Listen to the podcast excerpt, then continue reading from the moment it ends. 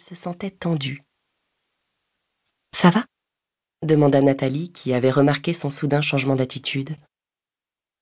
Oui, préféra-t-il mentir. J'ai certainement trop abusé de la bière.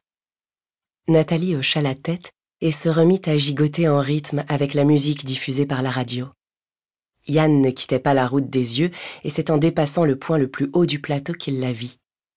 La forme blanche se déplaçait, errait sur le plateau. Ce ne pouvait être qu'un effet de son imagination. Il ne voyait pas d'autre explication. Il se força à regarder droit devant lui, mais il la savait toujours là, sur le côté. Ses mains se crispèrent sur le volant. Ainsi, c'était vrai. Ils allaient mourir ici, victimes de la légende de la mariée. Sans crier gare, la forme se précipita vers la route, se jetant presque sur sa voiture, et Yann ne put que piler brusquement en hurlant. Bordel Il ferma les yeux, en serrant ses paupières autant que possible. Mon Dieu, pourvu que ce ne soit pas douloureux. Et sursauta en sentant une main lui secouer l'épaule. Elle est partie, tu ne l'as pas touchée. Nathalie se voulait rassurante, bien qu'il la sentît, à son souffle court, un peu secouée par l'incident. Elle est partie? demanda-t-il incrédule. Vraiment? Oui, elle semblait plutôt affolée, tu ne crois pas? Yann, hébété, se tourna vers sa petite amie. Affolée Tu ne connais donc pas la légende? La légende? Quelle légende? Celle de la mariée, répondit-il en tentant de maîtriser les tremblements de sa voix. Nathalie pouffa de rire. Oh non, mon Yannou, ne me dis pas que tu crois à ces histoires qu'on se raconte autour des feux de camp pour avoir la frousse. Devant sa mine décomposée, elle reprit sur un ton un peu plus sérieux. Ta mariée avait l'air bien vivante, crois-moi. Ce n'était rien qu'une étudiante un peu ivre, si tu veux mon avis. Rien de plus. Oui, il paraît que c'est toujours l'impression qu'elle donne. On se tire d'ici.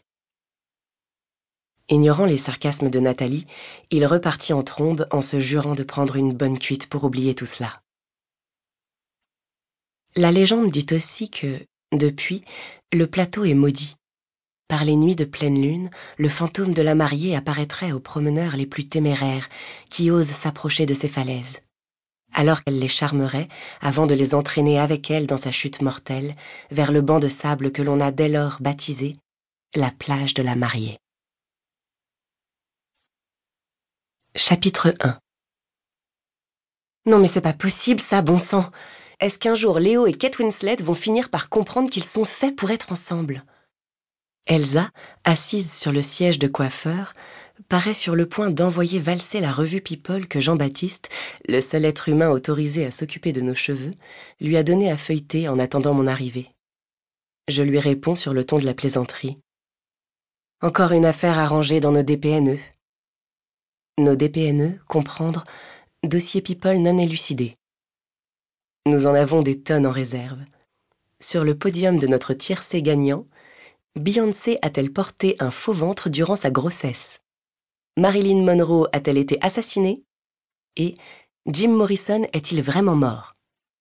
Nous avons débattu sur ces sujets un incalculable nombre d'heures, durant lesquelles nous avons englouti des tonnes de glace à Gendas issues de la réserve personnelle d'Elsa, sans jamais réussir à obtenir le moindre début de réponse concrète. Elsa lève les yeux du magazine. Ah, je ne t'avais pas vu arriver. J'admire ses cheveux bruns qui tombent en cascade sur ses épaules et brillent de mille feux. Ta coupe est parfaite, comme d'habitude. Je ne la dois qu'à JB, et demain mon brushing sera déjà foutu. On a fini depuis un bon moment, tu es en retard, raille-t-elle. Et voici ton sac, Elsa, annonce joyeusement Jean-Baptiste en lui tendant ses affaires. Je le salue et en profite pour lui demander si tout s'est bien passé. Tu connais Elsa, s'amuse-t-il. Comme d'habitude, elle a été chiante et m'a menacé des pires représailles si je foirais sa coiffure. Mais elle s'est mise à ronronner de plaisir pendant le massage du cuir chevelu. Et dire que je te paye une fortune pour entendre de telles conneries, rétorque cette dernière en riant. Ceci dit, tes massages sont divins. Nous quittons le salon de coiffure dans la bonne humeur.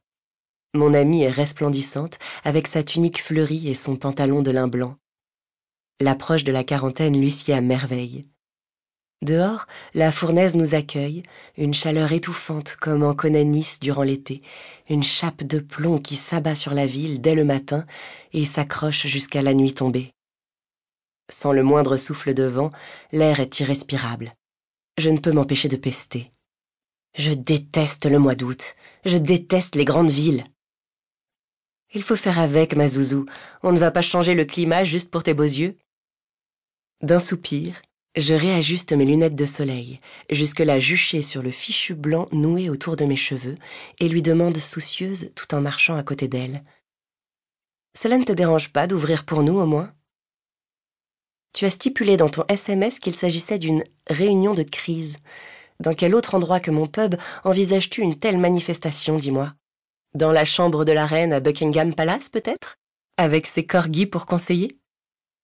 Alors que nous avançons vers la place Masséna, inondée de soleil et de touristes armés de perches à selfie, je réalise que s'il y en a une qui va vraiment me manquer, avec sa grande gueule tendre, c'est bien Elsa.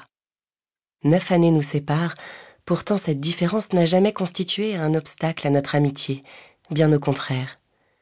Elsa a su devenir la grande sœur que je n'ai jamais eue, une sacrée femme au dynamisme contagieux, que j'admire tant pour ses choix de vie que pour sa détermination. Je me souviens encore d'elle, douze ans auparavant, débarquant dans la boutique d'articles de fête de mes parents. Elle cherchait des costumes traditionnels irlandais et un peu de décoration pour l'inauguration de son pub. Passionnée par ce pays dans lequel elle a vécu cinq ans, elle avait prévu des animations et convié quelques-uns de ses amis nord-irlandais pour assurer l'ambiance. Remarquant que j'écoutais attentivement la conversation, elle m'a demandé si c'était le pub ou les Irlandais en eux-mêmes qui m'intéressaient autant.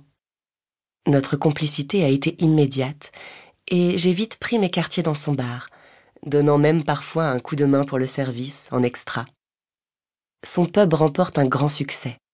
Elle a réussi à écarter la clientèle de poivreaux tant redoutée et son établissement est principalement fréquenté par des trentenaires en pleine ascension professionnelle, des hipsters portant vêtements cintrés et barbes fournies ou encore des copines qui ont besoin de se détendre après une longue semaine bien remplie.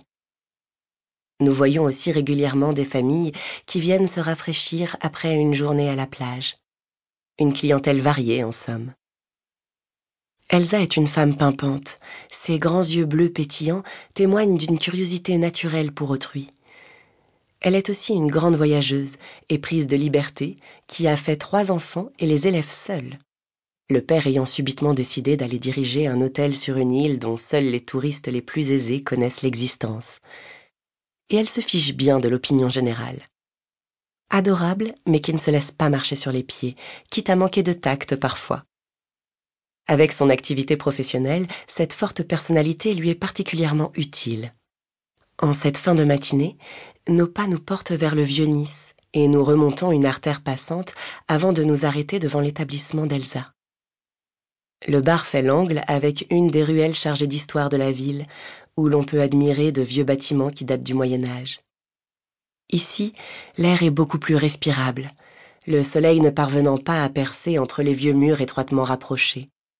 Des touristes passent, la plupart en savourant une glace. Plus tard, ils enverront sur Instagram une photo des fleurs qui bordent les fenêtres des façades colorées.